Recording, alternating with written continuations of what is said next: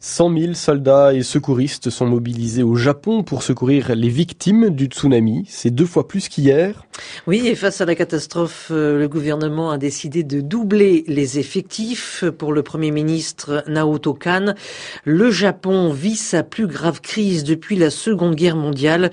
Mais selon lui, les accidents nucléaires ne sont pas comparables à celui de Three Miles Island en Pennsylvanie en 1979. Mais les Japonais croient-ils en leur gouvernement la réponse de Frédéric Charles, notre correspondant à Tokyo.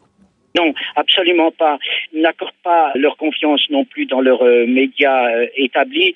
Ils vont sur des sites internet où des experts euh, indépendants, des instituts de recherche sur le nucléaire leur disent, par exemple, que le, réacteur numéro un de cette centrale vieille de 40 ans dans laquelle s'est déjà produit une première explosion, ce réacteur, le cœur de, ce réacteur, s'est déjà mis à fondre euh, comme euh, ça s'était euh, passé à, à, Three Mile Island.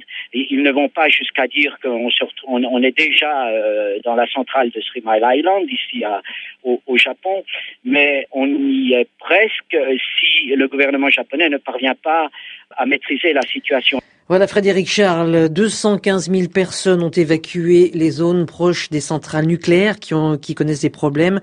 Et la France euh, conseille à ses ressortissants, c'est-à-dire aux citoyens français habitant la région de Tokyo, de s'éloigner pour quelques jours.